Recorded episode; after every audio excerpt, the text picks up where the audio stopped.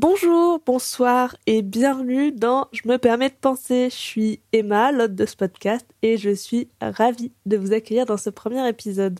Je me permets de penser, c'est quoi? Bah, C'est un petit podcast finalement tout simple où je vous partagerai mes pensées, des plus générales et profondes aux plus personnelles. Je me permets de penser, ça vient d'où? Bah, Tout simplement d'une phrase que j'ai tendance à dire très souvent euh, à mes proches lorsque je veux bah, partager les choses auxquelles je pense. Souvent, ce sont des conneries, mais là, l'idée, c'est vraiment de d'aller un peu au-delà de ça et de partager des choses des fois euh, complètement futiles et juste drôles et des fois des choses un peu plus profondes. L'idée de ce podcast, c'est vraiment d'être un petit moment de détente pour vous, pour vous permettre de reposer votre esprit 5, 10, 20 minutes.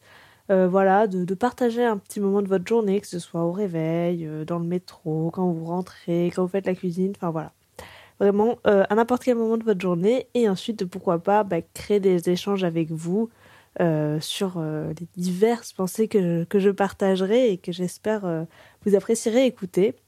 Donc pour ce premier épisode, j'ai décidé de parler de rupture et de pourquoi j'ai décidé de lancer ce podcast et vous allez très vite comprendre que ce sont deux éléments qui sont assez liés. En effet, là, dans ma vie actuelle, je suis en pleine rupture. Et du coup bah, c'est l'occasion pour moi de me concentrer sur moi, sur mes projets, sur mes envies. Et l'idée de faire un podcast c'est un projet que j'avais depuis longtemps. Et du coup je me suis dit eh ben c'est le moment de se lancer. Et en plus je me suis dit c'est le moment de se lancer parce que les ruptures c'est un sujet qui parle à tout le monde. Et dans ce podcast bon je vais partager mes pensées mais j'aimerais bien que ce soit des pensées que je qui puissent toucher un petit peu tout le monde en tout cas pour les premiers épisodes euh, voilà, pour que ça, ça, reste intéressant pour vous comme pour moi et que ça crée des, débats, des échanges qui sont intéressants. Dans ma vie, ben moi j'ai vécu plein de ruptures comme vous.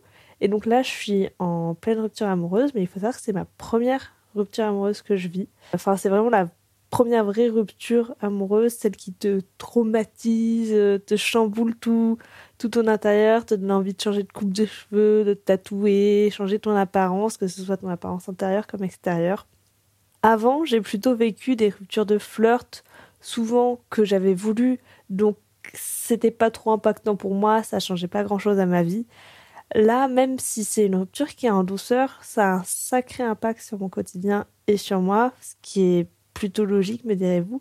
Mais je trouve ça fou. Enfin, mais du coup, moi, je, trouve ça fou, en fait, à travers la rupture que je vis, et même à travers celle que j'ai vécue auparavant. Euh, je trouve ça fou de réaliser l'impact qu'une seule personne, elle peut avoir sur sa vie.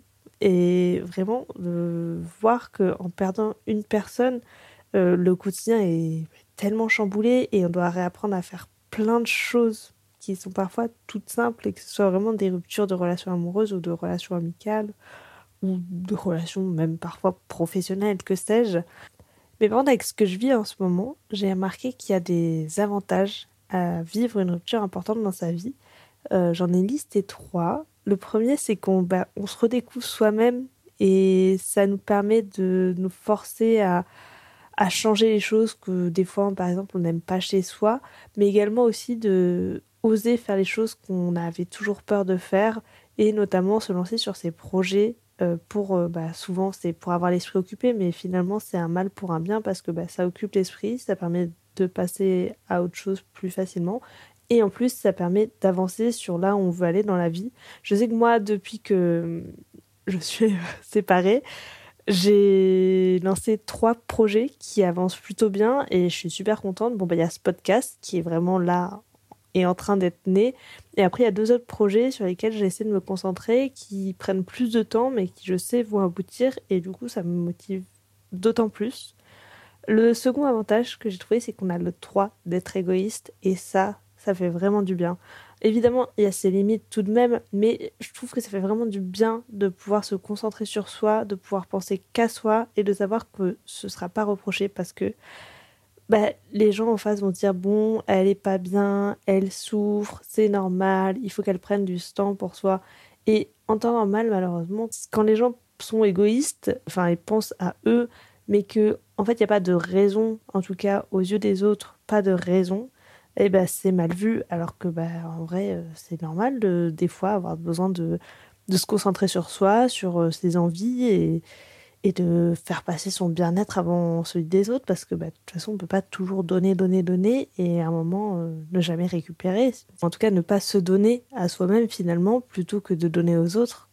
Et enfin le dernier avantage qui pour moi est le plus important c'est qu'on réalise sur qui on peut compter ou pas. Parce que on voit finalement euh, bah, qui est qui est là pour euh, pour soi ou pas et qui est là vraiment. Parce que bon bah il y a ceux qui sont là au début et puis après quand ça te fait un peu longtemps ils vont lâcher l'affaire parce que bon c'est bon ça fait trois mois tu devrais t'en remettre euh, ça fait un an etc et il y a ceux qui sont vraiment là et qui ont vraiment envie de t'aider à avancer.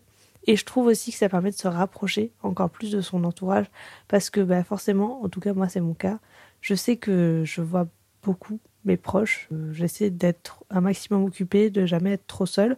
Et du coup, ça me permet vraiment de me rapprocher d'eux parce que bon, bah déjà, on partage, je partageais déjà des choses intimes avec eux, enfin des pensées intimes avec eux, mais forcément, j'en partage beaucoup plus. Et puis en plus, bah, on crée des nouveaux souvenirs. Euh, et je trouve que voir ses proches, c'est vraiment un moment de.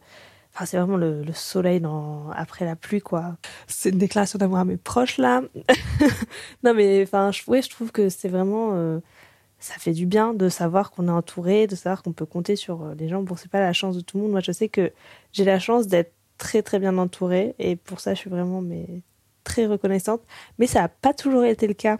Et c'est d'ailleurs pour ça que j'ai vécu beaucoup de ruptures dans ma vie parce que j'ai eu beaucoup de ruptures amicales.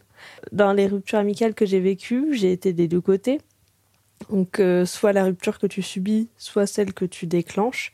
Bon, après, évidemment, dans les ruptures amicales, il y a aussi les ruptures euh, qui se font naturellement. C'est euh, bah, tes amis que tu perds d'une année sur l'autre.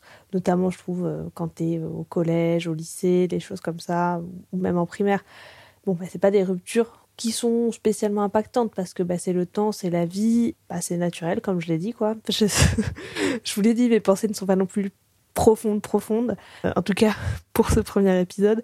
Mais euh, ouais, je trouve que les ruptures qui sont naturellement avec le temps, c'est pas spécialement impactant. Ça permet juste de se rendre compte des fois qu'on a grandi.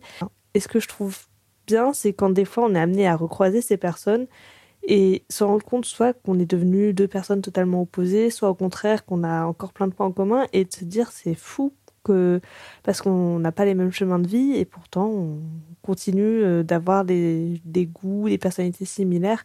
Et ça, je trouve ça fascinant. Bon, je dis ça comme si ça m'était arrivé, ça n'a jamais été le cas. Tous les amis à qui je tenais, j'ai perdu contact avec eux. Il y en a certains avec qui j'ai des fois essayer de reprendre contact. Je me rappelle notamment de, je crois que quand j'étais au collège ou au lycée, j'avais repris contact avec une fille avec qui j'étais amie en maternelle et bon bah c'était marrant cinq minutes, mais au bout d'un moment on n'avait plus rien à se dire. Et pareil, euh, je sais que dernièrement j'ai fait pas mal de rêves de ma meilleure amie du, c'était ma meilleure amie en gros de primaire jusqu'au collège et euh, au collège on s'est perdu de vue parce qu'elle n'était pas dans le même collège et après, trop marrant, au lycée. Elle était dans le lycée juste à côté du mien. Et donc, on avait essayé de reprendre contact euh, quand j'étais en seconde. Et vraiment, on était devenus deux personnalités différentes. Donc, euh, bah, au final, là, on n'est plus en contact. Mais des fois, j'aimerais bien savoir ce qu'elle devient. Et euh, il n'y a pas longtemps, vraiment, j'ai rêvé d'elle. Et je me suis dit, c'est marrant de rêver de cette personne. Mais voilà. je sais pas où j'allais avec cette anecdote, mais voilà. et, et, du coup, je disais, moi, j'ai été du côté de la rupture amicale. Et genre, franchement, moi, je préfère quand même être, euh, enfin, en tout cas, dans les ruptures. Bon, j'ai jamais, enfin, si, du coup, j'ai été aussi dans le cas de, qui déclenche dans les ruptures de flirt. Mais euh, je trouve que c'est mieux d'être la personne qui déclenche, en tout cas, quand on est sûr de soi. Et je sais que moi, par exemple, enfin, la rupture amicale que j'ai déclenchée, c'était une, avec une personne que je connaissais depuis dix ans quasiment. Et donc, euh, bah, c'est quand même pas rien, voilà. Mais du coup, j'étais sûre de moi et ça m'a juste libéré d'un poids parce que c'était devenu une relation qui ne convenait plus. Et je trouve que c'est ça aussi qui est important dans les ruptures, c'est ça se fait réaliser aussi que, ce soit subi ou déclenché, que bah là, en fait, la relation que j'ai, elle ne correspond pas avec la personne euh, enfin avec la personne que je suis et même si c'est subi je pense que ça fait se réaliser se dire bah ouais en fait euh, s'il y a rupture c'est que ça enfin ce qui est logique encore une fois je dis pas vraiment des choses euh, j'ai pas inventé l'eau chaude mais mais voilà ça, ça, permet de se rendre compte et des fois d'ouvrir les yeux et de se dire bah attends oui c'est vrai qu'en fait ça collait pas du tout avec la personne que je suis ou en tout cas la personne que je veux être et bah, c'est un mal pour un bien. Enfin, de toute façon, il faut toujours voir le, positif dans ces situations-là, même si des fois, et ça a été mon cas, euh, on est au bout du rouleau et on se dit que sa vie est euh, de la merde. Euh, moi, je sais que j'ai vécu plusieurs ruptures amicales qui ont été un peu traumatisantes, en tout cas qui m'ont fait bien mal, dont une qui vraiment a déclenché un enfin maintenant ça va beaucoup mieux, mais je pense à l'époque un espèce de trauma de l'abandon. En gros, j'étais en quatrième. Alors je vous raconte. Quatrième, j'étais euh, amie avec deux nanas, super besta, trio, à la vida, euh, à la muerte. Troisième, un jour, Emma, on veut plus te parler. Euh, comment ça? Enfin, qu'est-ce que j'ai fait? Rien. Donc, on m'ignore, on me donne pas de réponse, et puis après c'est juste, t'as changé. J'avais littéralement rien fait, vous vous en doutez. Et donc, en gros, du jour au lendemain, on m'a abandonné donc des, des, nanas qui, qui étaient ma vie, ma mort, quoi. Comme je l'ai dit, on était un très super trio. Euh, J'espère qu'elles écouteront jamais ce podcast. je suis en train de réaliser, bon, il y a très peu de chance, mais voilà. Euh, et vraiment, elles m'ont abandonné du jour au lendemain. Je pense que elles, mais elles doivent s'en carrer, elles doivent limite pas s'en rappeler. Mais moi, encore aujourd'hui, donc genre dix ans après, mais ça me traumatise toujours autant. Enfin, c'était vraiment un trauma, genre euh, parce que après, c'est oui, on t'abandonne, mais par contre, quand il y en a une qui est pas là, euh, on revient vers toi. Enfin voilà. Et vraiment, genre, euh, c'était une rupture à laquelle je m'attendais tellement pas, qui a survenu mais tellement du jour au lendemain que, euh, genre, trop choquée, trop traumatisée. Et je sais qu'après, du coup, des fois dans mes relations amicales, j'ai été amenée à avoir un autre trio, genre au lycée. Et je crois que c'était déjà quand même bien trois ans après cette rupture traumatisante. Et le trio, j'avais l'impression que ça faisait la même énergie et que genre moi en gros on m'éjectait du truc, alors qu'au final pas du tout. C'est juste moi qui me faisais des films à cause des deux nanas qui m'avaient traumatisé. Mais j'ai vécu, enfin en vrai ça c'est le truc, la rupture la plus traumatisante que j'ai vécue en termes d'amitié. En rupture amoureuse j'ai pas vécu de rupture traumatisante puisque bah, j'en ai vécu qu'une, c'est celle que je vis actuellement et ça se passe euh, en douceur. Je suis contente, je vais pas non plus m'étaler, mais genre, je pensais pas que ce serait aussi simple. En tout cas, euh, peut-être que ça veut dire que, bah, comme j'ai dit, c'est que ça, c'était le bon moment et que c'était en fait une relation qui convenait pas avec la personne que je suis ou je sais pas. Bon, en vrai, ça, je pense pas. Bon, bref, je me perds. Le but, c'est pas non plus de me perdre dans mes pensées, mais c'est d'essayer d'avoir un truc un peu coordonné. Et j'ai remarqué, en fait, de toute façon, il y a plein de types, il y a tellement de types de ruptures, euh, bah, que ce soit du coup des ruptures qui soient soit, des, soit subies, soit déclenchées, des ruptures naturelles, les ruptures qu'on pas, je sais pas comment dire, qu'on contrôle pas, mais par exemple, enfin, la mort en soi de quelqu'un, euh, c'est une rupture aussi en soi. Je trouve que bah, toutes les ruptures qu'on vit, et en tout cas moi toutes les ruptures que j'ai vécues, elles m'ont grave permis de me construire euh, moi et de construire aussi l'entourage je parle plutôt par rapport aux ruptures euh, amicales là, de construire l'entourage que j'ai. Et je trouve ça un peu fou, en fait. Et je trouve ça fou de, tu vois, de se dire, euh, bah, en fait, les gens que tu rencontres, tu sais jamais. Euh, enfin, je j'invente vraiment pas l'eau chaude dans, ce que je suis en train de dire là, je me rends compte. mais enfin, ouais, je trouve ça fou de, des fois, de, en tout cas, de se dire, putain, mais je pense, si je savais que euh, aujourd'hui, euh, toi, tu seras encore dans ma vie. Euh, si il y a cinq ans, tu me disais que elle, elle serait plus du tout dans ma vie.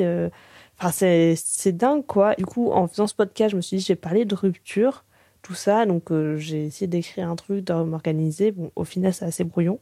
Mais je me suis dit, en fait, finalement, la vie, c'est vraiment une suite de ruptures. Genre rupture continuelle avec les autres, mais aussi avec avec soi et genre mais c'est des ruptures ça peut être des ruptures mais hyper banales genre comme euh, le rupture de euh, ta boulangère de quartier que tu vois plus parce que tu as déménagé ta rupture avec euh, enfin bon j'ai pas d'autres exemples en fait que la boulangère super mais c'est vraiment une série de ruptures. À travers ce podcast, je sais pas, moi je me rends compte, enfin à travers toute la, la réflexion que j'ai faite sur ce podcast et ce que je vis, etc., ça m'a fait grave prendre conscience du côté positif de la rupture et du coup de pas du tout être dans le côté perdre de quelqu'un, de quelque chose, etc., de précieux et perdre d'une partie de soi-même, mais plutôt le côté grave positif de, en fait, ça se permet vraiment d'apprendre à, se connaître soi-même et de rompre avec euh, bah, des parties de soi-même, les laisser derrière et que c'est pas une perte en fait, c'est juste une évolution. Je trouve ça vraiment chouette quoi.